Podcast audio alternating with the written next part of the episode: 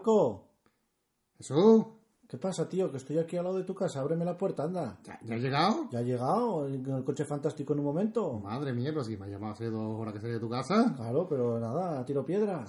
Venga, pues te abro la puerta, un momentito.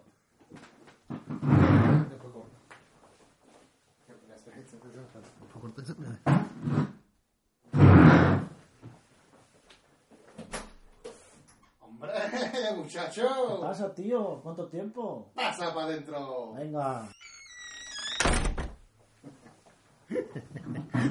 No me digas que estabas grabando aquí en tu casa ya.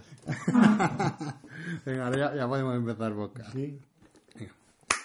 Muy buenas, Jesús. Bienvenido a la sede central de carretedigital.com. ¿Quién me iba a decir a mí que la sede central iba a estar aquí sentadito en un sofá de puta madre?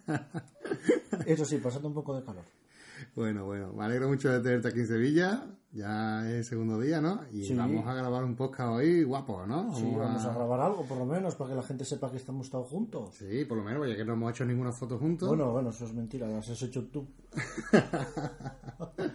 Bueno, pues nada, hoy vamos a tener un podcast un poco raro, ¿vale? Porque vamos a publicar un doble podcast, ¿no? Vamos Sí, a... un- esto antiguamente se llamaba, ¿cómo se llamaba? Cuando dos podcasts se llamaban por teléfono y se grababan y tal. Un, ya no me acuerdo cómo se llamaba. Sí, un- Conversación de... sí, pero tenía un nombre, algo, sí, un nombre así americano muy guay, sí. Ah, Ya no me una, acuerdo. una americana de rada, ¿verdad? Sí, una americana rara, rara, sí, sí. Hmm. Pero bueno. Bueno, pues aquí estamos. eh, nos vais a escuchar eh, en tanto en mi podcast como. En el del fotógrafo en el coche. Ah, pero podemos llamarlo entonces el foto. El, El carrete digital en el coche. el, car- el carretero. el carretero del coche, ¿no? O el fotógrafo en el sofá. Una también, bueno, también. sí, estoy en un sofá. sí. Pues aquí estamos después de dos días juntitos en el sofá de mi casa, descansando. Y también aprovechando esta tarde antes de salir a hacer fotos, que hemos pasado unos días guay, ¿no? Sí. Y además intensos, ¿no? Sí, además te traje el agua para que veas que te traigo de todo. Te traigo agua, te traigo nubes. Ahora mm, me das tú un poco de tu calor de aquí. Que... La, oh, la verdad que ha venido Asturias y hemos traído, ha traído la felicidad a Sevilla, ¿eh? porque nubes aquí hay poquitas, así que guay. Que, tío, cuéntame, cuéntame un poquito cómo, cómo te ha ido estos dos días, tu experiencia, cuéntanos. Bien, bien, bien. La, la verdad que el cambio es brutal, porque de estar allí todo verde y todo lloviendo, venir aquí y verlo verde porque se riega y que hace calorcete, pero bueno, bien, bien, a mí me gusta mucho. Bueno, dormía, hemos, hemos dormido poco, Poco, un poco. casi nada. Tu- el Poco. primer día fue mortal, ¿no? Bueno, el primer día trabajé de 6 a 1, me cogí un avión a las 3, aterricé en Madrid a las 4 y media, me cogí otro avión a las 7 y media y aparecí en Sevilla a las 9 y media. Vale, ¿todo esto para qué? ¿Este viaje para qué? Pues nada, para estar contigo, ¿eh? como si fuéramos novios. Vaya gasto de dinero. Pero con una llamada de Skype lo hubiésemos solucionado. Pero bueno, yo estoy encantado de que estés aquí, de compartir contigo, que además me lo pasé muy bien. El primer día, además, cuando te viniste del avión, te bajaste directamente con Jesús Botaro. Con Jesús Botaro, que uf, ¿eh? sí, sí, fue turno de Odisea a buscar el coche de Jesús Botaro en el parque. Porque Jesús fue y me dijo, no, aparqué en la 21D. Estoy seguro. Y, y estuvimos como 20 minutos buscando el coche porque estaba en otra planta. Entonces, imagínate a mí con la maleta buscando el coche y diciéndome, es un X6 gris, un, un Magda 6 gris. Y claro, Jesús iba con el mando dando todos los coches a ver cuál se encendía.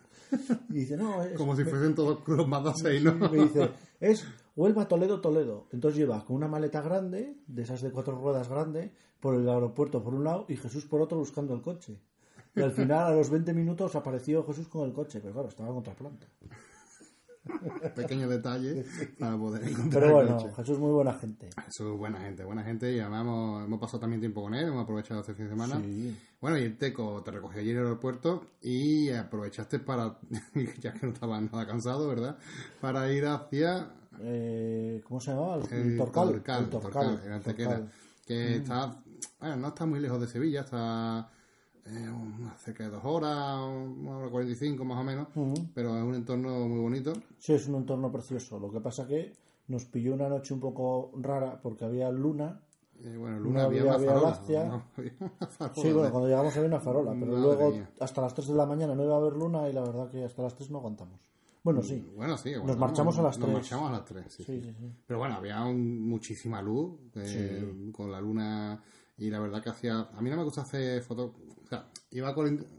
No era el día para la fotografía nocturna de lo que yo tenía pensado, porque quería hacer fotografía de Vía Láctea, que no... No, tenemos no. una ventana de 30 minutos que aparte no, no coincidió porque la, la Vía Láctea salía justo por detrás de la... O sea, por delante de la luna. Sí, y encima de Málaga, además, que, que con la contaminación Sí, lumínica. sí, y con la, eso es, y con la contaminación de lumínica además de, de fondo de, de Málaga, que teníamos ahí una fiesta Sí, aquello parecía una verbena. Madre mía. Y después la otra cosa que íbamos a intentar hacer hacer echar trail, pero eh, claro, nos encontramos con que a ver tanta luz, las fotografías mm, en no, menos no, tiempo, no, menos tenía que hacer muchas fotografías y había un montón de gente iluminando por todos lados. Sí, porque allí había. ¿Cuántos éramos allí? Por lo Bueno. menos 10 o 12 había. sí, sí, nos juntamos un grupito bueno porque aprovechamos lo del grupo de Telegram para hacer una quedada. Eh, ya sabéis que tenemos un carrete digital grupo de Telegram, carretedigital.com barra Telegram. Aprovecho para meter ahí la Yo cuñita. el día 16 organizamos una allí en Cantabria. Ah, Así ya lo dejo dicho. Bueno, está puesto en el grupo, pero. en el grupo de Telegram De también. ¿no? Telegram, claro, sí, sí. Está en el grupo de Telegram y el día 16 en Cantabria, en los, mm, las zonas de los montes pasiegos y todo eso. Vamos a hacer unas fotos ahí que flipas. Pues de lujo, eh, quien quiera y quien esté interesado en participar, ya sabe que se puede apuntar, son gratis, to- totalmente libre acceso. Y, y bueno, y- Bueno, gratis no, yo diría que para ir tienen que ir con ganas de aprender. Porque, y con gasolina. y con gasolina también. también. pequeño detalle. También nunca había caído en eso. ¿no? Así que algo, algo hay que tener. Y normalmente pues lo organizamos los grupos y hay muy buen rollo. Así que fuimos, en- eh, aprovechamos, porque hay grupos por cada comunidad autónoma, y aprovechamos el publicar Andalucía y nos presentamos allí, ¿cuántos fuimos? Unos... Yo creo Ocho que o nueve, sí, o de ocho a o diez, ¿no? más, O más, ¿no? luego vinieron aquellos que venían con las luces aquellas de Navidad. Sí, que es que, Y- claro, hubo gente que se empezó a ir desde las 3 de la tarde, gente que después se fue a las 6 de la tarde, que se ve de aquí de Sevilla, y gente como tú que después se apuntó a partir de las 9 de la noche, Sí, cuando ya estábamos ya comiendo. sí, sí. Y, pero bueno, el paraje es espectacular. Es espectacular. sí. Eh, Eso tiene foto de noche y de día. Es muy bonito. Yo, a mí me gusta más fotografiarlo de atardecer, porque las condiciones meteorológicas de allí de noche, con Málaga tan cerca y no sé, hay mucha contaminación lumínica, después el cielo sale muy naranja, en verdad. Claro, sale Y- naranja y encima cuando tengas alguna pequeña nube, el doble. Pero es raro, no sé si lo viste, porque daba luz, como tanto por, el- por un lado como por otro. No sé, era- Claro, porque como la luna estaba saliendo, Queda- lo primero como sale de color naranja hasta que ya se pone muy arriba y brilla, pues también le da todo. Y luego, como las piedras eran un auténtico gris medio, hay cualquier color de luz, se nota. Bueno, pero la verdad que la, la- las formaciones rocosas son chulas, es un paraje distinto a lo que está acostumbrado a verse. Es muy bonito, yo recomiendo to- totalmente. Y nada, pasamos una noche muy, muy chula, nos recogimos sobre las cuatro y media y nos vinimos para casa eh, a dormir, a descansar, Sí, con tu sábana de pocoyo. sí, tengo una sábana de poco. No, de, desde Peppa Pig. No, un poco yo no, de, Pe- Peppa, Peppa Pig. de Peppa Pig Peppa pirata. Pig que me gusta, sí. De Peppa Pig pirata. porque- Es Peppa Pig pirata. Oh, Pues no se nota, macho. Bueno, yo noto algo raro, porque normalmente Peppa Pig son cuatro, ¿no? Mamá Pig, Papá Pig, Peppa Pig y yo. Es que lo sé de memoria. Es porque- la, la Peppa Pig divorciada. Sí, pero claro, esta debe estar divorciada porque solo sale ella. Entonces es un poco... Es la sabana de Peppa Pig divorciada, que Está muy tenemos bien. la versión moderna. Lo que más me sorprendió es que Marcos duerme en el suelo. No lo sabía yo. Bueno, sí, a mí cuando eso es en- en- cuando cualquiera que tenga dos niñas entenderá que, es lo, que es lo que es dormir en el suelo y tendrá empatía conmigo. Y bueno, y eh, aparte de ahí, el, hoy, ¿no? Hemos Hoy, aprovechado... hoy hemos ido por la mañana a, a- Espérate, no- hemos saltado un día, ¿no? No, bueno, sí, ayer. Eso es verdad. que Ayer, hicimos ayer, ayer, ¿qué hicimos? ¿Qué hicimos ayer, tío? ¿Qué hicimos ¿Qué ayer, tío? hicimos ayer? ayer, ayer dormimos un poco por la mañana, Sí. luego fuimos a desayunar el pan ese con jamón que estaba que te cagas, Ah, que el pan de Marchena, que Eh. es increíble. y luego vinimos, fuimos a comer con Jesús, con Jesús Botaro. Ah, verdad, por eso no- los si huevos, nos olvidamos los huevos con patatas. Casi nos olvidamos los huevos con patatas, chaval. Es verdad, es, es- que nos olvidamos de, de nuestro pobre Jesús, que, no- que- que llevaba cuatro días diciéndonos, hablándonos de, de los huevos con patatas de, de Casa Esteban. Casa Esteban, eh, sí, sí. Sí, que, que comimos muy bien y la verdad nos sorprendió, ¿eh? Sí, yo, yo le eché de menos el chorizo, porque aquí en el norte echamos chorizo. Aquí en Andalucía tenemos mucho chorizo. Ya, pero de comer, digo. Ah, Para el otro no tenéis tanto pan. no, no, hay falta, hay falta. Y, y Y bueno, eso. eh, estuvo bien. la- Sí, la no, no, lo muy bien. El sitio muy bonito, la verdad. sí. Desde aquí te doy las gracias, Jesús, por, por llevarnos a ese sitio tan fantástico.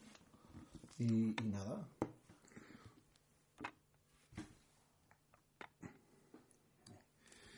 Y eso, que aunque hemos tenido un pequeño lapso, pero la verdad que pasamos una muy buena tarde con Jesús Botaro, que nos enseñó su fotografía Sí, espectacular. Una- Las fotos esas de.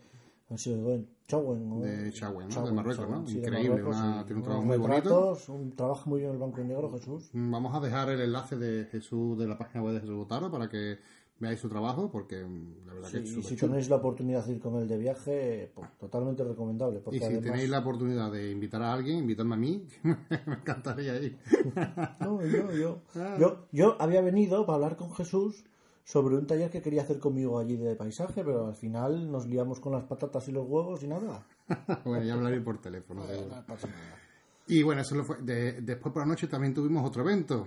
Ah, sí, fuimos Claro, a ver las motos que tú nunca habías ido. No, en la en- aquí hay un paisano, Dani Torres, que es campeón del mundo, ha sido varias veces campeón del mundo, además, bueno, de moto, motocross freestyle, freestyle, motocross freestyle.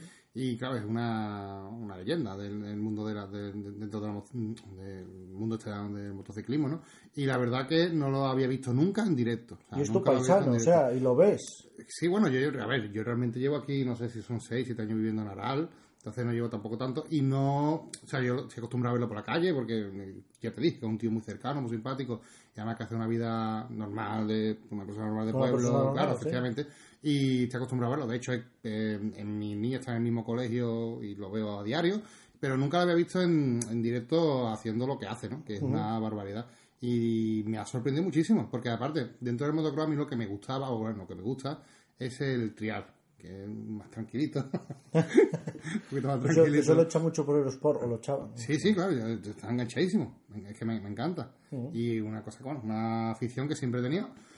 Y bueno, siempre ha sido un, o sea, ya te digo, un poquito más, un poquito más light, ¿no? Y, pero bueno, la, la verdad que vivir la emoción, ¿no? Que se vive allí con los saltos estos. Sí, con tu mujer cada salto chillaba, corazón. La pobre le va a dar un infarto el corazón. Pero mm, la verdad que es acojonante, ¿eh? Sí, es- y, eso que lo viste, que es, lo que viste ayer es un poquito light. sí, sí. Porque yo he ido al Campeonato de España, que la última prueba se realiza en Gijón siempre en diciembre, y aquello es una burrada, porque ayer estaba montado un camión con una rampa para bajar y allí se hace todo con tierra, en un pabellón deportivo, claro. En diciembre en Asturias no puedes hacerlo al aire libre. Primero porque a las 6 de la noche es de noche, 6 de la tarde es de noche, Y está luego lloviendo que, seguro, que ¿no? te puede llover y que el frío que hace no va ni Dios. Claro. Porque vosotros ayer os quejabais de frío, pero yo estaba en camiseta. Hay que llevar noche, aquí las noches refrescan. ¿Refrescan? ¿16 grados es refrescar? Está todo el mundo con los anorak y está tú con manga corta. 16 grados es lo que tengo yo ahora allí. Ay, cachila, va. Esta allá la, la chica del norte, la Ah, chica claro, del no, norte. no, pero eso pasa, ¿eh? Porque luego cuando lleve, si llevo aquí una semana me acostumbro y luego ya tengo frío. Bueno, pues la verdad que fue una, una, una- un evento chulo. Además, tuvimos la suerte de, de poder asistir como, eh, Como prensa. como prensa, con nuestros pases de prensa y Pero, profesionales. pero como prensa de prensar, no como prensa de...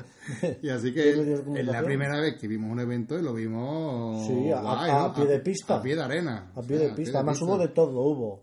Eh, se fue la luz, hubo un accidente Y también hubo saltos de, de bici, De que no lo había visto nunca. también. Y estuvo chulo, ¿eh? Sí, Estuvo muy chulo. Sí, sí, sí, muy bien, muy bien. guay. Hicieron un montón de trucos los tíos, ¿eh? sí, sí. No sé si se puede hacer tantas cosas con la bici. ¿Qué pasa? Cuando es un campeonato de España de freestyle eh, hay más tiempos muertos, pero claro, cuando lo organizan pues van marcas, está Red Bull, están un montón de patrocinadores y siempre tienes un tiempo para ir a comprarte la camiseta, Ah. para ir a comprarte un bocata y siempre a lo mejor son parones de un cuarto de hora 20 minutos y a lo mejor tienes dos y con lo cual pues es, es otra cosa diferente y estás viendo motos, motos, motos, motos, motos. A mí la verdad que me, me impresionó bastante. Y además tuvimos también, pudimos ver una caída en directo No, Sí, que sí, sí, no- yo me quedé ahí con el corazón un poquillo... eh, Bueno, es como los toreros. Claro, tiene sus riesgos, ¿no? Evidentemente. No, la caída tampoco fue muy, muy grave. pero bueno, tuvo... Yo te cuento, yo he ido dos veces a ver el freestyle en Gijón Sí, y yo nunca he visto caerse a nadie.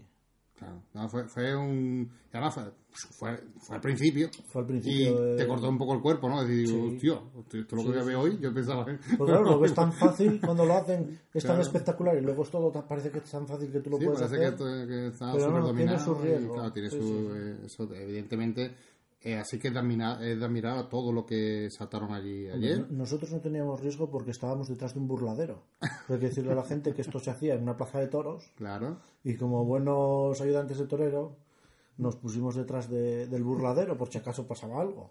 Anda que no, me- no íbamos a mover allí, ¿eh? Sí, no, no, no. Así que la verdad que la experiencia es muy buena, muy divertido y lo pasamos genial. Y pues bueno, nos fuimos a cama a dormir y hoy pues hemos aprovechado para echar la mañana en Carmona, un pueblo muy bonito aquí Ya, en pero Sevilla. no cuentas lo que te pasó. Lo pasas, de- lo Bueno. pasas así por encima. A ver, Eso ¿qué- se tiene que contar. a ver, ¿qué intimidad va a contar ahora? Intimidad, no sé, mira, a ver. Yo llevé mi cámara. ¿Y tú qué llevaste? Yo llevé mi cámara Tú también. llevaste tu cámara. Al Yo evento. llevé, yo miré que la batería estuviera llena. Yo tenía batería llena, tío. Y yo cogí y formateé la tarjeta. Yo también formateé la tarjeta, ¿Qué tarjeta? la que me dejé en mi casa. Fue un desastre. Cuando Bueno, estábamos esa- haciendo fotos, me dice Jesús que no me he traído la tarjeta. Esto viene muy a relación ¿no? de lo que vamos a hablar hoy en el podcast, porque estábamos hablando ¿no? de, que, de qué tema podríamos hablar. Y digo, bueno, vamos a hablar un poquito de, de consejos para fotografía de eventos. Bueno, Digo, ya que tú, tenés- tú lo llevaste todo menos la tarjeta. Claro, pues digo que ya podemos dar el primer, el primer consejo sería llevaros la tarjeta Sí. de memoria. Yo conozco gente que se llevó la mochila sin cámara, que eso tiene más mérito. Porque si tú, claro, en Asturias es como aquí, dices, voy a ir al Torcal y a lo mejor está hora y media. Pues imagínate que llegas allí, abres la mochila y no hay cámara, porque la sacaste para limpiarla o para tal. Eso pasó. Yo me he olvidado las baterías en casa. Madre mía, yo, yo soy muy mal fotógrafo, lo reconozco, te tengo la, la- la cabeza a 3 de la tarde y eh, mm, planificando soy bastante regular. Por eso cuando hago un viaje o tengo algo importante, yo me escribo notas en el ordenador, me, me ando correo que, de esto que me en el calendario, que, me eso, el recordatorio, eh, me creo una nota en el Keep, que es una aplicación que tengo, y me pongo 40.000 alarmas. Y se te olvida seguro. No, siempre que algo se me olvida. A mí, yo tengo ya, yo tengo ya se- seguro que algo se me olvida. Y además, cuando tienes la sensación esa se me olvida algo. Ah, yo sabes lo que hago, un truco que tengo bueno. Si por ejemplo tengo que llevar algo, lo preparo el día antes y me lo dejo en la puerta de casa. Entonces que al abrir la puerta tropieza. Claro, y, sí, esto, sí, ah, pero- me lo tengo que llevar. No sé, yo si- si- siempre se me olvida algo y algo que... Y mira que llevo cada vez menos cosas, ¿eh? Pero claro, lo, lo de ayer fue un pequeño gran fallo, la tarjeta de memoria. Tarjeta, además, claro, yo llevaba Compact Flash y tú utilizas SD. Bueno, pero bueno, no, no, no, hay que reconocerlo, no vino tampoco tan mal, porque aproveché para hacer un directo en la cuenta de Instagram.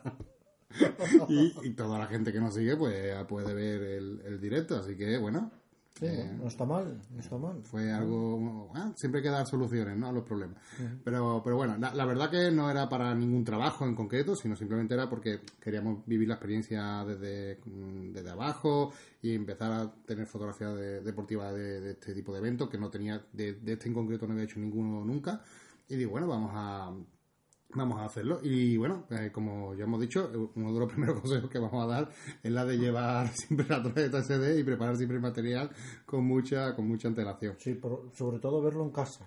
Claro, porque tú Porque- tampoco traías objetivo. No, yo me venía con un 1740 y un 15 milímetros. Entonces, claro, se iba a ver un puntito ahí saltando ahí y tal. Pero bueno, con el 40 algo hicimos. Eh, somos los, los Pero- destroyers. Sí, los destroyer. Total. Lo, pri- lo primero, eh, formatear la tarjeta en casa, porque también me ha pasado de meter la tarjeta, Y empezar a borrar fotos. no, no, y llegar al sitio y decir, uy, si nada más me deja hacer 200 fotos, que va, son bastantes, y ver las que tengo y, hostia, si estas no las he metido todavía en el ordenador, ¿y qué hago ahora? Ah, Porque claro, Ah, dices, vale, formateo tarjeta. Y eso, es. ya eso- Pues, ¿Sabes qué es más jodido que eso? ¿El qué? Pues a mí me pasó, una, me, me pasó una cosa parecida, pero me pasó que tenía en la tarjeta y no había volcado información de una, de una boda, de, pero eran vídeos. Claro, tenías dos archivos nada Claro, más. ya te- claro, no. A ver, no, tenía dos o tres, porque yo hago, cuando hago fotos de vídeo para bodas son cortes de 10, 15 segundos, no es un vídeo largo, ¿sabes? Entonces, de, de 40 minutos, no, no, son vídeos cortos, pero claro, ibas perdi- ocupa mucho más que una fotografía, Claro, ¿sabes? Entonces, claro, entonces tenía que ir sacrificando segundos de bodas. y yo, madre mía, qué marrón. Y tuve que hacer como verme todos los vídeos que tenía dentro de la tarjeta, ¿vale? Para eh, poder decir, a ver, cuál o qué, eh, qué vídeo, ¿no? Eh, el- ir eliminando si había alguno duplicado, alguno que sabía que a lo mejor no iba a utilizar. Bueno, fue jodiendo, ¿eh? O sea, que es peor, mucho peor tener vídeo que, Sí, que sí. foto, ¿eh? Así que fíjate que, que importante lo que dices. fíjate, yo vídeo no he hecho nunca, tío, con cámara. ¿No? En Marruecos hice poco, 10 segundos, o algo así. me, pirra, me vuelve loco. Sin embargo, con el que fui, que es el que desde aquí le mando un saludo a, a este a Mario Verdú, que él graba vídeo con la cámara, se volvía loco grabando Claro. con su cámara. Yo sí, me encanta. Yo de no me cada no me- de cada viaje hago, hago un vídeo. A mí no me. Mira, me he comprado una, una de estas deportivas que está haciendo un timelapse ahí mientras grabamos un podcast para que la gente vea, vea qué tal. Y, y nada, con eso pongo timelapse, lo subo y ya está. Y bueno, y antes de hablar y empezar con el podcast, si te parece, eh, vamos a terminar el día de hoy, ¿no? Que eh, contando un poquito lo que has hecho en el día de hoy, que hemos hecho por la mañana Carmona, Carmona. por eh, Carmona. Carmona no era el de Ketama, no se llama Carmona, no. Pues no tengo ni idea. No, no escucho ese tipo de música. No, yo tampoco, pero. Sí, claro, no, yo tampoco, un amigo, ¿no? Sí. bueno, bueno, ya verás cuando le diga a Frank que tú andas escuchando Camela todo el día. Sí, ah, no, no, no, cabe nada. Yo soy más de, de música intelectual.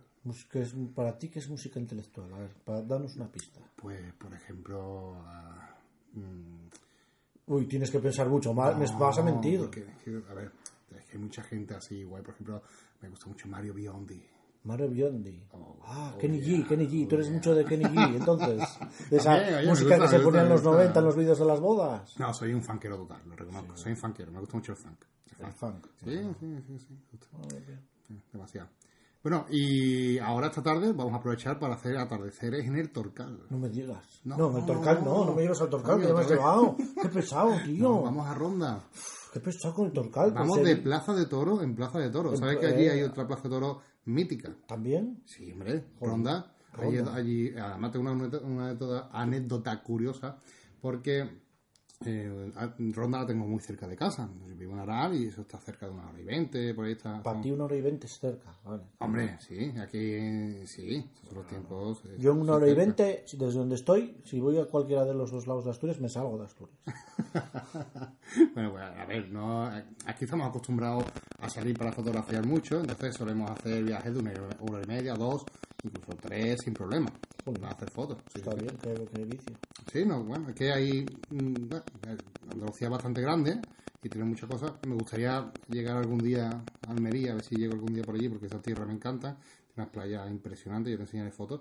Y tiene localizaciones muy chulas, pero bueno, está un poquito más lejos. Estamos hablando ya de 5 o 6 horas, un poquito más, más, lejillo. Y eh, la verdad que eh, Ronda voy mucho, estoy tan cerca aquí de mi pueblo y bueno, fui un día que no sabía. eh, bueno, no- estaba allí tan cerca y mm, que había una fiesta especial cuando fui, vale, fui para allá y había una fiesta especial que le llaman la rondeña que por lo visto eh, los- ¿cómo se llaman los toreros estos tan famosos? No sé. son dos, sí, hombre, el del Los, DJ los Rivera. él, eso, el Fran Rivera y Pues el macho, Cayetano ¿Ves lo que hace el Sálvame y luego te criticas? que yo no lo veo, tío. Y estaba el Fran Rivera y el Cayetano, estaban los dos, Fran Rivera y Cayetano. Fran Rivera muy bajito, ¿vale? Más bajito, un tapón, muy chico, un tío muy chico. Y el, pero claro, y el Cayetano Rivera. Fran Rivera tapón. Ah, Bueno, no, no. Has dicho tapón. Hombre, lo has ver, dicho tú. eh, eh, mm, bueno, que es una, pers- ¿no? una persona de, de una estatura más baja de la media. Yo, quedas yo, yo soy gordito y lo asumo. Soy bueno, pero, feliz. ya, pero no te, no te, te está diciendo eres gordito. Bueno, pero me dice todo el mundo, a mi mujer Bueno, también. pero bueno, tu mujer te quiere así. Ah, amiga. Espero. Y después también estaba, que pasó, eh, ¿cómo se llama este? Cayetano, el otro hermano. Cayetano. Que, tío, pasó, tío, me acuerdo, pues me enamoré, tío. Sí.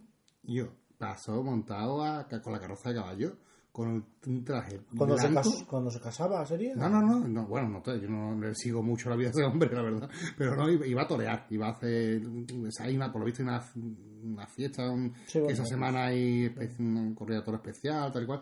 Y, y claro, la plaza de toro allí es muy famosa y se lía una en el pueblo, pero yo te digo, mm, creo que son las goyescas, es que no, no, no- como no es un mundo que sigo mucho ¿no? y que aparte no me gusta mucho, no tengo ni idea. Pero iba el tío, de verdad que, me, que no me gusta nada de- de- del mundo del toro, no me gusta mucho, personalmente, ¿no? Entonces vi, me- vi el tío pasar una carroza con ese traje, vestido traje de, de- de luces, pero iba mm, con un traje de vestido de blanco, que nunca había visto un traje de torero blanco, de cristal, lleno de, de entero de cristal de Swarovski, tío. Jolín. Pero en nota brillaba Parecía un faro. una discoteca del de la bola discoteca. Igual, pero yo, el tío iba brillando de colores por todos lados, por toda la ciudad. Y era un tío guapísimo, alto. Claro, el otro era un tapón. Bueno, Otra vez, ¿haces el?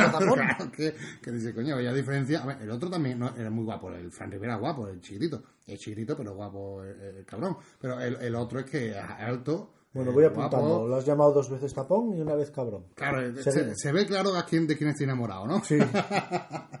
y nada, y el chaval, tío, de verdad, con los ojos azules, claro, tío, con el Pues mucho te fijas. Yo no me fijo tanto en los tíos, pero bueno, ¿eh? claro, no, y el chaval, te digo, me llamó, no, que me llamó mucho la atención, porque, tío, yo- hombre, que tú lo ves en la foto, la ves tele y te dices, tío, hombre, este hombre es guapo. Sí, bueno, eso sí. Que es Claro. atra- es- yo digo, es atractivo, para que no suene así muy... Muy, muy zaraza. No, pero te digo una cosa, eh, es una pasada el hombre, ¿eh? Una pasada. Ella con vestido así, digo, oh, madre mía. Y, y nada, son las anécdotas de ronda. Ah, bueno, pues yo tengo una anécdota de un amigo mío que no que no es una anécdota. Él, de aquí le mando un saludo a José Luis Carrascosa. Es un, es un, es un- un chaval que es policía nacional y, y también es fotógrafo. Y trabaja trabajó mucho para Red Bull y trabaja para Sony. Y en Ronda se colgó de un helicóptero, esto me lo contó él, en un taller que vino a un taller mío. Y se colgó de un helicóptero y, y lo que hizo fue, yendo el helicóptero muy despacio, fue haciendo fotografías de, de, una parte de Ronda para luego pasárselas a Sony y Sony crear ese, esa ciudad en, en un videojuego de, creo que era en Gran Turismo, un Gran Turismo no muy, Ajá. no muy nuevo, a lo mejor hace dos o tres años. ¿Y cuánto hace de, de- de esa foto? Pues será, no sé, cuatro años. ¿no? Es que no, de los videojuegos hace mucho que ya no, ya no, ya no llevo el control, ¿no? A lo mejor hay no sé cuántas partes habrá de Gran Turismo, cuántos. No, pues ni, ni idea. Tampoco es un mundo Pero, pero sé que era un Gran Turismo, sale Ronda y él hizo las fotos para que Sony pudiera hacer en el circuito igual que si conducieras en Ronda. O sea. Así que mira, Bueno, ya creo que estáis viendo que el podcast es bastante distendido, ¿no? distendido, bueno, aquí. Es que estamos muy a gusto, estamos en un sofá, no se puede estar Sí, mal aquí, ¿no? sí, estoy aquí en un sofá. Así que el ritmo es un poquito diferente. Yo normalmente suelo hacer el podcast un poquito más rápido, de agobio, me toca ahí, voy hablando rápido. ah, venga, ¿Qué dices? Hay que hablar despacio. La gente. Y hay mucha gente a mí que me escucha para dormirse. Entonces procura hablar así despacio. No sé qué. Eh, hay un bache. En mi podcast hay un bache. De vez en cuando sale un yonki. Pero los tuyos son un poco así muy de, de estar en casa. Sí, sí, sí. Eh, Hombre, a mí yo me encuentro raro. Sin un volante en la mano ahora mismo aquí y hablando, me encuentro un poco raro. Bueno, y así que vamos a seguir hablando. Vamos, eh, después de contar un poquito lo que hemos hecho este fin de semana, eh, hemos dicho, bueno, tenemos un ratito, vamos a hablar un poquito de, vamos a dar consejos, tips, consejos de, de cómo hacer fotografía de- deportiva, porque puede, puede ser interesante para aquellos que nos escuchen, que a lo mejor tengan o conozcan a alguien que puedan colarse a algún evento y aprovechar para hacer fotografía deportiva. Mm, consejos que pueden venir muy bien. Que, Sí. por ejemplo, ayer estuve viendo algunos contigo y digo, bueno, esto estaría guay también comentarlo con, con la gente eh, para que puedan tenerlo como referencia, ¿no? Si alguna vez se plantan allí y eh, preparan el equipo, preparan la tarjeta SD, han comido patatas fritas con huevo, lo tienen todo controlado, ¿Todo listo? todo listo. ¿Y qué, qué podemos, qué consejo podemos darle para Lo gente? primero es observar. Primero, tienes que saber en todo momento en dónde estás, qué evento vas a hacer y qué fotos quieres sacar. Entonces, teniendo eso claro, ya sabes dónde te tienes que colocar. Y después de colocarte, eh, ayer lo estábamos haciendo, que Vale, era llegar. Yo, yo, yo te voy a- antes, antes de lo que te he dicho, vamos a poner un factor nuevo, ¿vale? Un factor Vale. más, perdón, que diga. Eh, hay que ir con tiempo. Con tiempo, claro, para ver. Pero el tiempo es malo también. Sí, claro. Te, te digo, porque por ejemplo ayer estábamos intentando hacer fotos, acuérdate, y yo por ejemplo para que me saliera algo bien tenía que disparar a 12.000 ISO. Ujú. ¿Qué pasa? Pasa igual que en el boxeo. Cuando yo hacía boxeo es parecido. Tú estás en la escena, pero hasta que no entren los protagonistas aquello no cambia. Efectivamente. Entonces cuando tú vas como fuimos ayer, las luces de la Plaza de Toros estaban apagadas Y tú decías, "Uf, voy a tener que tirar aquí a ISO 1000, 12000 para por lo menos tener una foto que se vea algo. Y ya sabemos que a esas ISOs, pues las cámaras no todas responden igual. Claro. Entonces, ¿qué pasa? Cuando ya dices, bueno, ya tengo medido, ya sé cómo va, ya está, y de repente, plum, se encienden las luces. En el boxeo era al revés. En el boxeo Claro, era. Te cambia se- toda la configuración. Claro, en el boxeo era se enciende todo y cuando empieza el combate solo quedan encendidas las luces del ring.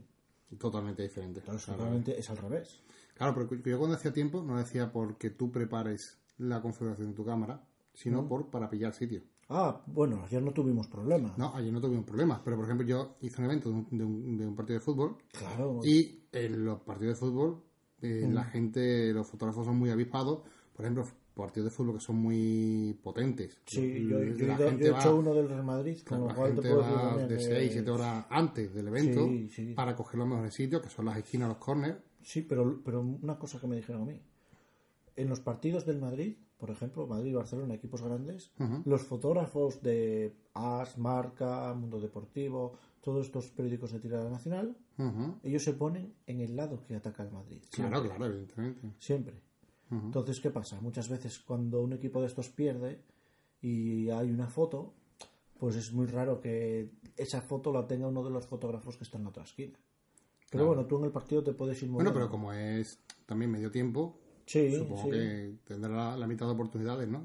No, porque siempre se ponen donde ataca el Madrid. claro. Entonces en un córner se ponen de un lado, pero siempre la, corte- la portería del equipo en teoría, que es más pequeño, siempre te queda para el otro lado. Sí, eso, eh, los corners los primeros sitios en llenarse y Sí. los laterales cercanos a la portería, Lo normal es porque que- la gente suele ir a celebrar los goles por allí.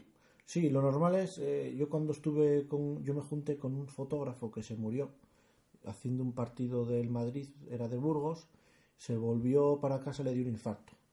Y ahora mm, me parece que... Yo creo que- cenizo eres. Sí, no, estuve con él y yo lo que quería era ver cómo trabajaba un profesional. Yo hice cuatro pena, fotos y tal, sí, la verdad que sí. Y le han hecho, tiene un, un concurso fotográfico lleva su nombre, Memorial Ah. Y no me acuerdo, de- sé que era muy amigo de, de Paco Paredes, que es un fotógrafo fotoperiodista de, de allí de Asturias, muy bueno también. Estuvo en los primeros principios de Asturias y luego en un partido de la Champions del Madrid, al volver para casa, le dio un infarto en coche y, y falleció. Y, y yo me senté con él para ver cómo trabajaba. Joder. Entonces, claro, eh, es un estrés constante. No me sí. extraña que esa gente pues les dé un infarto o tengan una depresión o tal. En un partido me dicen, ¿no? eh, sí, en Sí, un partido era un estrés, era un amistoso. Sí. Entonces, eh, Claro, es que, es que no, no quiero adelantar cosas, pero es que, en- por ejemplo, en un partido de fútbol se van, se van a ver muchas cosas. claro, claro, eh, y hay unas fotos que estás obligado a hacer y mandar. Sí, además mandar al momento. Claro, claro, ellos están en... Tú date cuenta, él tenía dos sillas, una estaba sentado él Y tenía un portátil. 400, un 400 milímetros Sí, sí. y en otra silla tenía un portátil con un pincho 3G, porque Claro. resulta que era un partido eh, Oviedo-Real Madrid de pretemporada y en, en Oviedo no tenían preparado el wifi.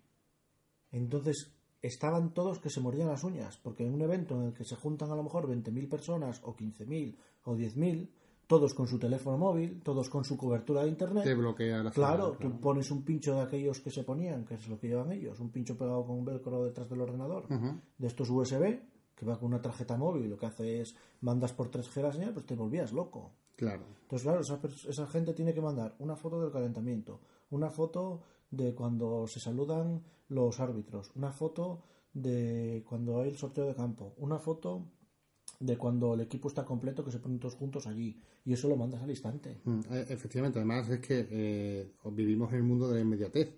Y las bueno, todas las compañías, si trabajas para una compañía o para una agencia publicitaria, o perdón, una agencia o un medio de comunicación, te exigen al fotógrafo que está allí No, en y a- pista, y te los- exigen que envíe las fotos al, al instante. Sí, los, Entonces, que, y los que trabajan en bancos de imágenes, no en bancos Claro. de imágenes que conocemos ahora, sino los bancos de imágenes deportivas. deportivo. El que primero la mande es el que El la que lo vende. compra, claro, efectivamente. Entonces, por ejemplo, una, una- teniendo en cuenta esto, otro consejo muy importante, porque yo conozco también gente que se dedicaba a esto también a nivel profesional, es que disparaban JPG, Sí, no claro. disparaban RAW. Sí, sí, no, no. Y, y lo, y lo que hacen es, decían la ellos... foto la encuadran un poco, recortan, le tienen Claro, que ni eso. poner... Ellos, ellos decían que, claro, al disparar al JPG, lo que hace es que la ráfaga aumenta. Aumenta, sí, Tienes claro. mayor número de fotografías, mayor número de tomas, mucho más, más tomas que en RAW. Y encima tienes la ventaja de que pesan menos. Ya la no las tienes que pasar a JPG, no tienes que editar nada. La pasas directamente a, por, por correo electrónico, bueno, por la, No, como tenían, una, tenían- una aplicación. tenían una aplicación que se sincronizaba con el La carpeta con- no se sincronizaba con Photoshop me parece. Entonces tú metías la tarjeta abrías la, la foto en Photoshop la a lo mejor le tenían que enderezar un poco recortar y luego tenían que añadirles datos ITPC me parece. Entonces te venían los datos de quién era el fotógrafo Sí, los datos eh, de, de eh, copyright, por así no, no, no, esos venían, pero luego hay otro apartado en el que tú puedes añadir una descripción qué tipo de jugada es y eso lo tenías que hacer obligatoriamente. Entonces, si había una expulsión, tenías que poner expulsión del jugador tal por agresión de no sé qué. pum, pum. Sí, un poquito eso- de contexto a la fotografía. Efectivamente, eso rellenarlo y mandarlo. Que luego con el tiempo me he dado cuenta que es lo que cuando tú entras a una página como el Marca, una de estas que está poniendo un resultado en directo y va viendo un timeline como si fuera el Twitter o Sí. el Instagram, y ese texto es el que manda el fotógrafo muchas veces. Claro. Entonces eh, habrá alguien que lo repasa, copio y pego y ya está. Entonces tú imagínate tener que estar haciendo un evento, que no se te escape lo importante y a la vez tener que ir mandando. No, no, es un trabajo complicado, por eso, fijaos que, que de cosas hemos dicho en un momento. Sí, sí, sí, sí. Eh, hemos dicho muchas recomendaciones decisiones. Primero, van para, para recopilar un poquito, eh, ir con tiempo para pillar sitio, porque normalmente suele- en este tipo de eventos suele haber mucha gente. Eh, dos, tener un poquito de psicología de cómo eh, interactúan los, los- los protagonistas. Por ejemplo, porque hemos dicho que en un corner se llena antes los corners, porque los jugadores donde van a celebrarlo, Sí. en el corner. Claro, esto no será igual en cada evento, en cada evento es distinto. Claro, por ejemplo, mira, ayer un truco Ayer, que por ejemplo. un truco que yo vi ayer, que yo ya lo tenía de cuando lo había hecho, lo que pasa es que no me acordaba, y a última hora me di cuenta de él. Tú, claro, tú estás viendo un freestyle, que es que un tío en una plaza de toros, en un pabellón recinto, deportivo, se tiene que salir fuera para coger carrerilla y subir por la rampa y saltar. Hacer el- la, coro- la acrobacia y aterrizar. ¿Qué pasa? Tú estás esperando en el momento, tú no estás viendo al tío saliendo fuera. Tú lo que estás viendo es un cachín de la rampa que sale, Sí, todo el cuando vuelo lo ves, lo ves en el vuelo y aterriza. Claro, Entonces, lo ves volando. ¿Qué pasa? Mucha gente se pone donde por donde cogen la carrerilla y están mirando cómo viene. Entonces, cuando tú veas a una persona que gira el cuello así, es que va a salir. Entonces, tú lo que haces es estás preparado con la cámara, siempre ponerla en servo, como te dije ayer, para que tú con el enfoque preparado le enganchas y sigas el recorrido del salto y nunca pierdes el foco. Eh, vamos a explicar un poquito eso para gente que Sí, no sepa. un poco más adelante, sí. Vale, que ahora lo explicaremos, pero es simplemente la- em, diferentes maneras para enfocar, Para enfocar. ¿vale? Ah, Dentro de la fotografía deportiva, que sí que hay diferentes tipos de enfoque en nuestra cámara, y este en concreto, el que ha dicho que es el AFS, en muchas cámaras viene así, o, Sí, eh, o eh, FS, a- AF Servo, Servo. Servo, bueno, le tiene varios nombres dependiendo de la cámara que utilice, que eh, lo que te hace es localizarte un objeto, Sí, tú, tú puedes, tienes varias opciones. Yo, por ejemplo, en la mía tengo varias opciones que te enseñé ayer. Tú puedes poner que siga un objeto, o sea, tú, yo tengo disociado el, el enfoque, claro, entonces lo que hago es con solo un punto de enfoque, cuando salga el elemento que a mí me interesa, le pincho. Y sin soltar el botón, voy Va siguiendo, el recorrido y siempre va a quedar en foco. siempre va a hacer la cámara foco Siempre va a a quedar ese, en foco. ¿Qué pasa? a ese objeto. Hay cámaras que están más sofisticadas que otras. La mía, por ejemplo, introdujo una cosa Canon cuando la sacó, que es que tú puedes seguir enfocando el, el objeto aunque se te interpongan delante cosas. Claro. Eso pasa, por ejemplo, en motos, Fórmula 1. Eh, ayer no, porque el tío salta y siempre salta y salta solo. Sí, Pero tú mismo imagínate en un circuito que hay una curva y hay un árbol. Sí, o que un, o bueno, o un coche adelantando a otro, por ejemplo. Claro. ¿no? O, ya, lo, que te- lo más fácil para entenderlo es, como te digo, un árbol. Tú imagínate, estás en un rally y tú estás viniendo, venir al, ves venir al coche y dices, lo pincho. Claro, Y hace de- un seguimiento, claro. hace un barrido. Y de repente, De repente, la, la foto guapa dices, mira, es que como hay un árbol, voy a sacarla con el árbol, que es el elemento distinto a todo lo demás. Entonces, cuando tiras la, el- la ráfaga o tiras la foto, muchas veces, ¡pum!, te sale bien el árbol, porque luego estas cámaras, como enfocan por líneas de contraste, y te queda el coche igual un poco desenfocadito, porque a lo mejor está un poco más atrás o tal. y, y, por ejemplo, mi cámara, eso, tienes botones, bueno, tienes botones para aburrir, y tienes opciones para ponerlo. Eso, gente que por ejemplo, te dice gente que patina o que anda o que hace cambios de, de dirección rápido. Y eso de- hay un montón. Así que bueno, más o menos con lo que llevamos de conversación hablado, también podemos sacar eh, otro consejo de lo que hemos hablado de forma casi automática, aunque no hayamos hablado de ello. Por ejemplo, eh, la focal que utilizamos. El- Evidentemente, vamos a utilizar una focal larga. Larga, sí, un- de un 135 para adelante. Sí, normalmente se recomienda, sobre todo sí, dependiendo de, ¿no? de, de- de- de tipo de evento, etcétera, pero eh, mínimo 70-200 es bueno llevarlo siempre. Sí. Y aparte de ahí, si puedes tener un 300, un 400 milímetros, genial, Genial. genial. Pero Hombre. claro, evidentemente son caros porque aparte no basta con que sea Mira, por ejemplo, ayer. Un- si un hubiera- objetivo largo, que tiene que ser luminoso. Claro, si hubiéramos llevado ayer un 400 o un 300, No, con eso ayer, no ayer hacemos nada. Ayer no hacemos Eh, nada. Sacas la foto del tío volando y nada No, más. Pero en 70-200 ayer era el Con un suyo. 70-200 era, era el sitio para, Allí era el suyo. para utilizarlo. Entonces, de, de 70 a 200 en este tipo de eventos creo que es fundamental y Sí. después, si tienes otro más largo, pues también llevártelo. Yo, yo, por ejemplo, en vez de comprarme otro, lo que me compré fue un duplicador. Vale, también, vale. Y evidentemente lo que pasa es que ahí viene la segunda parte, que no me gusta mucho el tema de los duplicadores, que es el tema que te he dicho antes de, de del diafragma, ¿vale? De utilizar, Ah, claro, Bueno, es que hay duplicadores buenos y duplicadores claro, malos. ya, ya, ya, claro, Ojo. Por eso digo, pero eh, lo digo porque es muy importante que no solamente la focal tenemos que tener en cuenta la, la, la Claro, es que si a un F4 Tenemos- le pones un, do- un, Efectivamente. un X2 o un 2 por, te queda un F8. Correcto, por eso tenemos que decir que eh, para la focal tenemos que tener en cuenta tanto la longitud como el diafragma de, de, ese, de esa focal. Y vamos a intentar siempre, yo siempre recomiendo para tipo de evento deportivo lo más bajo posible. Lo ideal, un 2,8. A partir de ahí, Sí. bien. Más de 2,8. Eh, Bueno, yo tiré F4 porque era lo que tenía. Sí, claro, lo que tenía, pero no es lo ideal, porque, No es lo ideal, no, no. por ejemplo, ayer, eh, claro, depende mucho del evento. En un campo de fútbol hay muchísima luz, Sí, hay muchísima luz. está muy bien iluminado. Sí. Pero, por ejemplo, el evento que hicimos ayer, motocross, freestyle, con un montón de luces, en un entorno apagado de además una noche. plaza de toros tampoco está eh, preparada para no, para ese de tipo, noche. no, no, de hecho las luces molestaban más que ayudaban sí, a las luces que había, porque se interponía justo la trayectoria de salto Mm. de los de los de, de los eh, de los profesionales.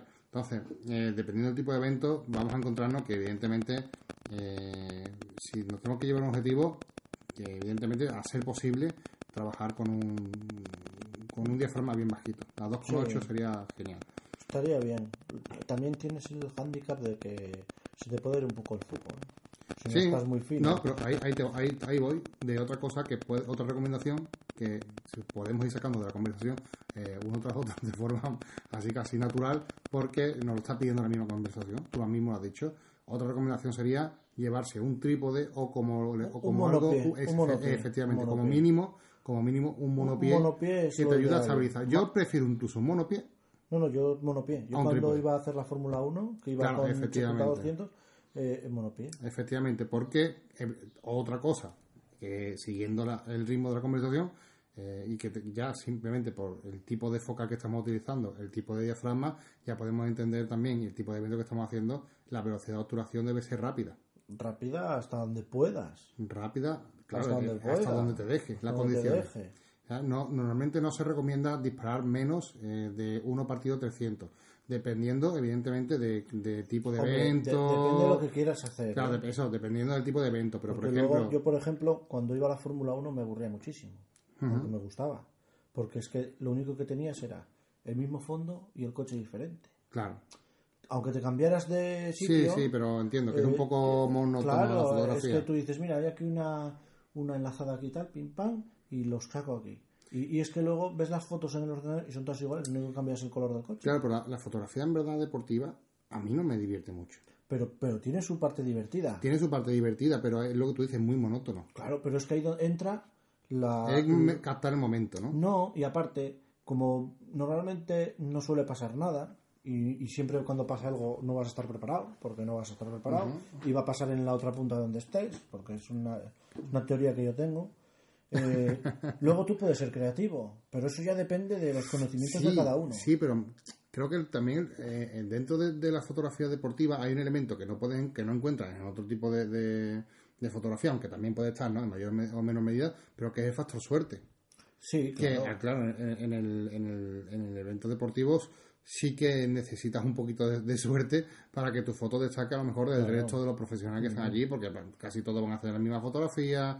eh, entonces, digo que a mí una fotografía es muy bonito, porque es un mundo muy bonito, ya no solamente por lo que estás viviendo, porque estás viviendo un evento en directo desde a pie de pista o a un- de, un, de un punto de vista que no lo ve o un- el, el resto del público, ¿no? Entonces, es una experiencia, la verdad que una experiencia que, que, que gusta, que gusta. Pero que hacer esto todos los días, bueno, a mí no me... Mira, por ejemplo, ahora en la Fórmula 1, que yo sigo mucho la Fórmula 1, está cambiando ese aspecto. Están dándole un, un toque más artístico. Y, por ejemplo, hacen muchos barridos. Y ahora estos coches que sobre todo corren un par de carreras que son así de noche, esas chispas que saltan con un barrido y un poco de desenfoque, quedan espectacular. Claro, tú ves, eh, a lo mejor está la foto hecha con un ojo de pez a 3 metros del coche y pasa el coche ¡po! y suelta las chispas. Porque a lo mejor el fondo plano en ese momento pega, pega en el suelo y con una pequeña ráfaga queda brutal. Entonces, en ese aspecto está cambiando un poco. Y, y lo que te estaba diciendo, si solo vas a hacer fotos y no vas a ser creativo, todas las fotos te van a parecer iguales. Yo fui a Barcelona el primer año y me traje cerca de 2.500 fotos, de las cuales me quedé con 8. Porque eran diferentes entre ellas. Porque era lo que te digo. Era el mismo sitio, diferente coche. Claro. Ah, no, totalmente entendible. Vamos, totalmente entendible. Para seguir así con las recomendaciones y ya terminando de hablar de aspectos de configuración de cámara, que ya le hemos dado un repasito a la focal, al diafragma y a la velocidad de obturación, vamos a hablar también de otro elemento importante que influye dentro de la fotografía deportiva, que es el ISO, y que ya has comentado tú antes. Sí, El ISO vamos a intentar siempre disparar al mínimo posible, ¿vale? Pero sabiendo que vamos a tener que hacer mucho uso de, eh, del ISO, sobre todo Sí. En, de- en eventos como el de ayer, ¿no? Que eran un- eventos un poquito oscuros y donde la iluminación suele, suele flaquear. Por ejemplo, conciertos, también otro sitio donde la ISO vamos a hacer uso de ella. ¿Pasa algo, ¿Hay algún problema por usar ISO alta? No, no. no, simplemente que tenemos que intentar jugar con la ISO que, o sea, con la ISO más pequeña posible. O sea, no, no ser cómodo y decir, oye, mira, configuro a, a ISO 800 o a ISO 1600 y ya me olvido. No. Y si puedes disparar a ISO 400, es preferible que te tomes la molestia de eh, tomarte bien y configurar bien la cámara un poquito para disparar siempre a la menor ISO posible, que eso pues como siempre va- vamos a ganar un poquito de calidad en el tema de, de calidad fotográfica de grano, ¿no? de, de ruido, que pueda meter en una fotografía que se busca mucho, ¿no? Siempre, muchas veces, por la comodidad, ¿no? Pero yo Digo, creo que eso que- cada vez pasa menos, Marco. A ver, depende de la cámara, ¿qué depende... pasa? Venimos de, de una tecnología que empezó en el año 2006, más o menos, 2005, 2004, 2006, se empezó a estandarizar que la gente podría comprarse una reflex digital y allí con un ISO 400, yo me acuerdo la 400 de que tenía yo, con 400, a partir de 400 ISO ya, Ya- ya era- ya era no peor, usable. era peor que una foto No, de no, tu cámara no era- hecha no. ISO 20000. No era usable. Efectivamente. Entonces, es como una pequeña leyenda urbana que se sigue manteniendo en el tiempo, pero que ahora mismo, tú has visto, yo te he enseñado una foto de ISO 10000, Sí, o, o que las que me enseñaste tú ayer, que aunque no podías hacer fotos, sí te dejaba guardar dos. sí, pero sí, pero claro, evidentemente la, la ISO, aunque es verdad, es verdad, ¿eh? no tiene nada que ver, hay un antes y un después en cámaras de 5 años para atrás, ¿vale? Eh, y sobre todo eh, cámaras mm, de, para mm, de por así decirlo de- del nivel medio Es avanzado que me acuerdo cuando fui a Barcelona, me compré allí la 50D sí. Y tenía una 400D, tenía una 450D, tenía las dos y me compré la 50D y lo que le dije a, a Nacho, que era el que venía conmigo, un amigo mío, le dije, hostia Nacho, es que ahora voy a poder disparar a ISO 1200. y tú estás O sea, contento ¿no? y ahora suena risa, pero en aquella época decir, ostras, es que ahora vas a poder disparar a ISO 1200. sí hoy día se llega a valores mucho más altos sin Claro, problema claro, sin problema. Sin problema. Y, sobre todo las cámaras estas nuevas, modernas, Pero, es lo que te digo, mm, me gusta siempre recomendar, si yo sigo recomendando que se tiren ISO la más baja posible, te voy a explicar por qué. Porque eh, además, poniendo el mismo ejemplo de ayer, ayer te enseñé mi cámara trabajando en el High 3, que mm, creo que lo máximo que se puede llegar a ISO en- dentro de la cámara de la Nikon D750, estamos hablando de una burrada. De, de- y claro, la foto sale muy bien de, mm, Sí, de sale- ruido. o sea, sale con no- poco ruido, sí. Muy poco ruido. Pero ojo, porque tiene un poquillo de trampa. La zona donde tiene luz, donde había luz, estaba muy limpia, pero las zonas oscuras, donde había poca luz, la cámara le cuesta y es donde genera el ruido, donde genera, cuando ya te acercas ya lo ves. Entonces, mm, creo que no, que no cuesta nada, lo digo, no cuesta nada, configurar la cámara lo mejor posible, Claro. porque además lo bueno que tienen los, los eventos deportivos, los- este tipo de eventos, es que tú haces la configuración y ya te vale para todo el evento. Claro. Es muy raro que cambie las condiciones de luz. No Es bastante que- raro. A no ser que sea la luz como ayer. Eh, sí, a no ser que, que se, fue un par de, ve- se fue un par de veces la luz, pero a no ser que cambie algo, por ejemplo, en un concierto, bueno, sí, en concierto pues tienes que estar jugando, ¿no? Y, y ahí sí, ¿no? Pero por ejemplo en un partido de fútbol, Bueno, en un, sí, en un partido de fútbol. y ya está. Además, Eh, ha cambiado muchísimo el fútbol. Hace unos años para acá, no sé si te das cuenta cuando era televisado, que se veía la sombra en cuatro sitios sí, del jugador. sí, de claro, hecho, la sombra de proyecto Sí, de los y, cuatro. ahora, y ahora ya prácticamente no hay sombra. O sea, ahora es una luz totalmente matizada, está bien puesta, con su perfil de color bien, para que dé un tono tal. Y claro, tú lo ves por la tele es como si fueras al cine. Mm. Así que no merece la pena tampoco pararse un momentito para tomarse la, con la- el tiempo necesario para configurar tu cámara, ya que estás allí, además vas ahí con tiempo, Ujú. pues te puede... ¿Qué pasa? Por ejemplo, en el fútbol está muy bien practicar eh, si- están entrenando. ¿Por qué? Porque tienes un handicap ahí, tú dices, ah, yo veo bien, con poca ISO me va a funcionar. Pero como necesitas velocidad, Claro, y dices, bueno, ¿cuánto pongo? Eh, 1.320. Y a lo mejor por 1.320 a ISO 200, que va, te, te, te queda oscuro. Entonces, es, es que muchas veces lo que parece que está bien, no está bien. O sea, Claro. no está bien a la vista de uno. O sea, eh, es lo que hablamos siempre de la fotografía, que lo que ve el ojo humano no se, se... Yo en mis fotos, por ejemplo, intento que lo que yo veo lo transmita en mis fotos, ¿no? La luz que hay. Pero no la cámara registra lo que tú ves. claro. Porque nosotros tenemos una vista que es prácticamente un HDR, Pero la cámara no. Y eso muchas veces Ah, engaña. sí, humanos tienen más rango dinámico. Sí, yo por ejemplo eh, he ido a hacer hípica Sí, y en la hípica es muy gracioso porque te dan turnos. Tú entras dentro de un campeonato de, de Europa o algo así de hípica, de saltos me de hípica, encanta la épica, ¿eh? pues te dan un turno en el que entras, te tienes que posicionar en un sitio y estás 10 minutos y te sales. Así que nada. Eso del fotógrafo, ¿no? Eh, sí, sí, el fotógrafo, sí, sí, sí. sí. Qué chulo, no sabía. Sí, sí, sí. Por ejemplo, en Gijón ah, se hacía, ahora me parece que ya se dejó de hacer el año pasado, se hacía un concurso de hípico muy famoso que la gente iba a apostar y todo, de saltos. Y, y nada, y tú tenías, yo en su día con la asociación logré poder entrar como, digamos, para hacer una publicación en la asociación y conseguí poder entrar. Entonces, claro, íbamos, cada día íbamos dos socios de la asociación, yo de aquella era presidente y, y ibas y tenías tus 10 minutos para entrar.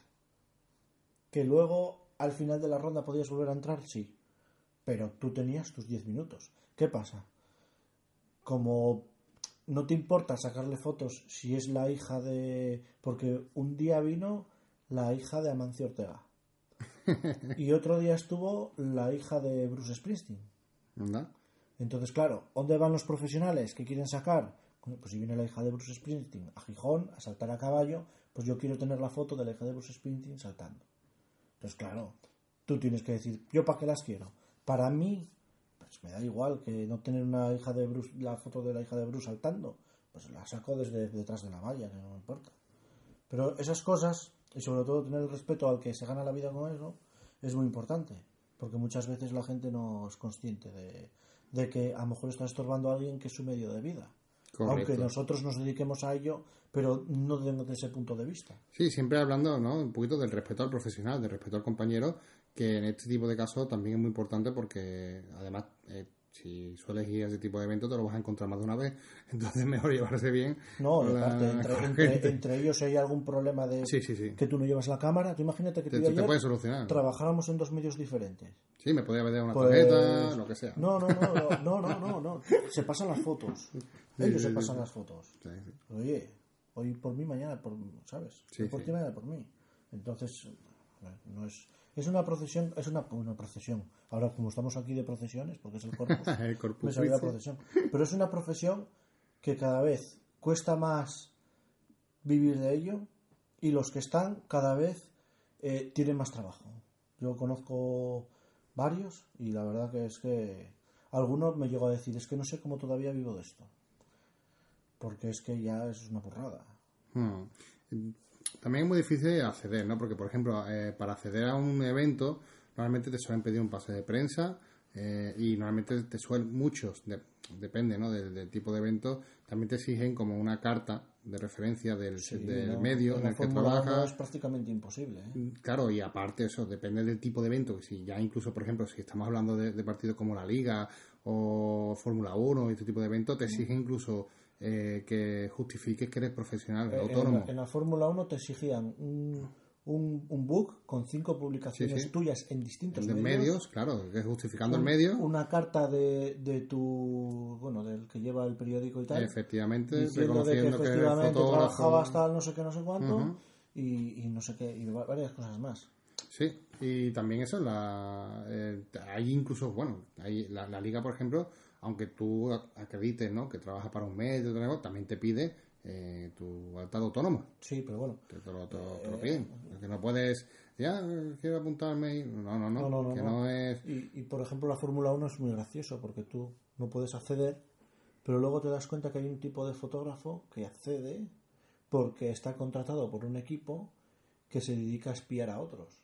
Que es muy gracioso porque tú, claro, tú en un circuito de Fórmula 1 hay un circuito por dentro que es donde corren los coches y hay un circuito periférico que siempre se están moviendo furgonetas. Como las puertas, furgonetas estas grandes, con la, furgoneta, con la puerta abierta y, y siempre se están moviendo 7-8. Entonces los fotógrafos cogen y saco cuatro fotos aquí, paso la furgoneta, me subo y me voy a otro lado. Y te das cuenta que hay tipos de fotógrafos que no se mueven.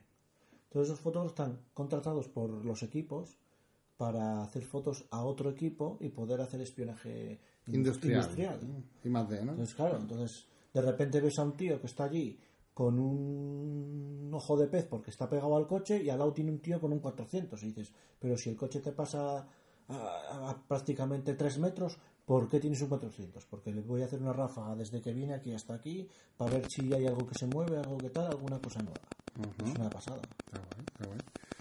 Bueno, también es verdad que hay eventos, ¿no? Que depende del nivel, está muy controlado, pero hay otros, por ejemplo, de eventos de pueblo, eventos eh, que a lo mejor no sean tan profesionales, ¿no? A lo mejor tiene eh, cualquier fotógrafo puede tener acceso a ellos sin problema, siempre y cuando lo envíe la petición por solicitud con tiempo, con bastante tiempo, ¿vale? Recordad que estamos trabajando con, con profesionales, entonces si nosotros queremos asistir a algún evento y nos interesa el mundo del evento, podemos asistir a ello como, como prensa incluso no siendo profesionales, ¿no? De- a- dedicándonos pro- como profesional a la fotografía, si es un evento que te gusta y te gustaría asistir como fotógrafo de ese evento, puedes contactar. Normalmente casi todos los, los eventos tienen un gabinete de prensa y tienes un correo específico, no sé, por ejemplo, prensa, arroba, lo que sea, ¿no? Y tienes un, un departamento específico donde solicitar acceso para, eh, para hacer fotografía con, con tu pase de prensa, ¿no? Entonces, normalmente, incluso dependiendo de eventos, eh, si no eres profesional, quiero decirte que tienes otro tipo de evento donde puedes acercarte y preguntar, que- porque no seas profesional, no creas que diga, ah, ya esto para mí no es y no puedo no voy, a, no voy a poder empezar a hacer nunca fotografía de este tipo de eventos. No, simplemente tienes que irte a eventos un poco más chicos, Sí. un poco más cercanos, donde puedas incluso cono- conocer ¿no? a alguien que conozca al organizador y, y no sé, no, no, no tiene por qué ser todo eh, tan yo- estricto. Yo me he encontrado lo contrario. Fíjate. Me he encontrado en un evento en el que no hace falta nada. Por Claro. ejemplo, yo en el boxeo, yo hice un proyecto de boxeo de unos cuatro años, cuatro o cinco años. Entonces yo llegué a entrar en los vestuarios. Dándome la confianza de los entrenadores y los boxeadores, me metían a hacerles fotos para mi proyecto, no para ellos. Ujú. Y claro, había gente, yo lo que hacía era me compraba la entrada más cara y yo no me sentaba, yo me iba, me iba al vestuario a hacer fotos. Porque al principio sí empecé a hacer fotos de, de ring, pero son todas muy parecidas y además a mí me gustaba más contar la historia de, de cómo se vive el boxeo por dentro, ¿no? Entonces me di cuenta que había gente con una entrada de, con un con un chisme con- de prensa y tal, pero no eran de prensa, era algo inventado, era algo eh, de una revista que eh, o ni se publicaba. Y decías, pero bueno, tío, cómprate la entrada, porque esa gente lo que hace es, con esa etiqueta, intento meterme gratis. Entonces, claro, también hay que entender que si no eres profesional, pues colaborar, ¿cómo puedes colaborar? Pues compra una entrada, aunque, aunque no vaya a disfrutar del sitio, pero sí, coño, no utilizo esto que llevo aquí que pone prensa, como nosotros teníamos ayer de carrete digital, que teníamos ahí un chisme pinza. tal, como tiene que ser, que no era mentira, Pero nosotros pero pagamos, pagamos nuestra nuestra entrada. entrada. Claro, pero yo conozco gente de, al revés, va con el chisme y, y lo que quiere es entrar gratis. Claro, es que tenemos que valorar también eso, ¿no? De que a lo mejor tú tienes, te- el, el evento te interesa, tienes tu entrada comprada, pero oye, te gustaría vivir la experiencia de descubrirlo como, como fotógrafo. Bueno, pues ya que tienes la entrada y eso, puedes solicitarlo y lo que tú dices, ¿no? También es una, moda- una forma de apoyar y además, si estamos diciendo que preguntéis y que os mováis por, por eventos pequeños, eventos no tan grandes, donde, vaya, poder- donde os vayan a dar posiblemente esa, esa cabida, esa posibilidad, es de bien nacido ser agradecido, ¿no? Claro. Y está bien, ¿no? Apoyar, evidentemente, por una entrada que te va a costar lo que pocos y además son eventos chiquititos, pues este tipo, este tipo de cosas. Y bueno, yo creo que es un repaso bastante bueno a la fotografía Joder, vaya deportiva, podcast, ¿no? no sé cuánto llevamos, pero... Yo qué sé, no sé. No, no sé, ver, ¿esto cuánto pone? Una hora, tío. Una hora de Una hora de podcast, menuda burrada. Madre mía, madre mía. El pues fotógrafo en el sofá, En el literal, sofá, ¿eh? sofá, el carrete en el coche. El carrete de velado ya. y todo. bueno, bueno, bueno. Pues muchas gracias por acompañarnos, acompañarnos hasta aquí. Muchas gracias también a ti Nada, por encantado. visitarme, que es un placer. Y A un placer oficina- venir, venir a verte y conocerte a ti y a tu familia, es un auténtico placer. Espero que te haya pasado bien. Estás siempre invitado, está tu casa, ya lo sabes, para lo bueno y para lo malo. Y eh, la verdad que, que ha sido muy guay conocerte. Para mí es una experiencia muy chula ponerte cara y Sí, además la verdad que sí, yo creía que eras un ente. Y, que, y, que, y digo, esto es como el Siri, que no tiene cara. Yo- a mí me dicen que soy el malo de el malo de eh, ¿cómo se llama este? de Inspector Gadget. El inspector Gache. ¿Te acuerdas? Se veía la mano y el gato. Ah, sí, sí, sí, sí, que se le ve la mano metálica. Claro, claro, ese soy yo. Sí, ese eres Ese tú. yo, No, sí, pero sí. Fran es peor, yo creo. Ahora que no nos oye. Fran es el gato. Fran, ¿tú crees? No, no, porque el- no, no, no lo veo tan dócil, ¿eh? es un poco... Bueno, le hace cosquillita y ya sabes, Sí, ¿eh? no, lo peor es el hombre ahí que pasa las noches ahí sentado. El pobre. Bueno, pues muchas gracias por acompañarnos. Gracias a todos ustedes los que nos escucháis por aguantarnos una hora. Y oye, este es nuestro podcast, porque es conjunto, ¿no? Sí, Así claro, que- esto... y Yo también quiero aprovechar para saludar a tu oyente. Que Ah, me, bueno. que me encanta. Saluda, saluda. Claro, claro, soy hiper fan de, de tu podcast, soy, son de los pocos pocos que escuchas y aparte son muy entretenidos y además el formato, el formato me encanta, el formato es muy divertido. Y quiero saludar a todos los que estáis en este podcast, todos los que eh, tenéis la, la oportunidad de escuchar a este hombre todos los días y bueno, dos días a la semana y que ya son demasiados, ¿no? Son, a veces son muchos. Y la verdad que, que es un placer estar por aquí en este podcast también con, con Jesús. Un placer a todos los que estáis escuchando y que eh, hay mucha gente que no me conoce, eh, que a lo mejor me- no me puede conocer de tu podcast. Pues Seguramente sí, porque Claro. es que... tenemos podcast totalmente distintos. No, Y- pero que sí te conocerán, yo supongo que sí. Yo el primer podcast que empecé a Bueno, escuchar... pero no te creas, ¿eh? porque hay mucha gente que no... Por ejemplo, de- de- de- claro, es que ¿Qué pasa? Ahora, están, ahora hay muchos podcasts Es de que muchos podcasts de fotografía, Pero yo cuando empecé a escuchar podcasts de fotografía, de los primeros que escuchaba fue el tuyo. claro. Claro, claro. Entonces, bueno, es que tu Bueno, tiene formas- solera, es como el whisky, tiene años. Bueno, lo que tenemos es gente que nos sigue, que nos apoya y que le damos infinitas gracias a todos. Y un saludo a los oyentes de, de mi amigo Jesús, a los que quiero muchísimo y los invito a pasarse también por mi podcast. Muy bien, no, no, yo, yo siempre hago la invitación a tu podcast, de hecho, en las, en las charlas de la FNAC que hago ahí en Asturias, siempre digo que pertenezco a Carrete Digital, le digo los podcasts que hay y, y nada, que escuchéis Carrete Digital, que Marco con, eh, con este, con Fran y un montón más hacen unos podcasts que, que están muy, muy bien. Pues la misma invitación al, al reverso, ya sabéis, el fotógrafo en el coche. Creía, ya no me acuerdo, me acordaré de la palabra cuando no estemos grabando, de cómo se llamaba esto de mezclar dos podcasts así. Ay, está sí. todavía dándole vuelta Sí, estoy tema de la vuelta, palabra. sí, la palabra, Ay. Dios mío. Bueno, El anglosajismo esto que es nos el, vuelve calor, locos. es el calor este. Pues es un placer y nos vemos en el próximo Episodio de Carrete Digital o el fotógrafo en el coche. Ah, amigo. Ti, ti, ti,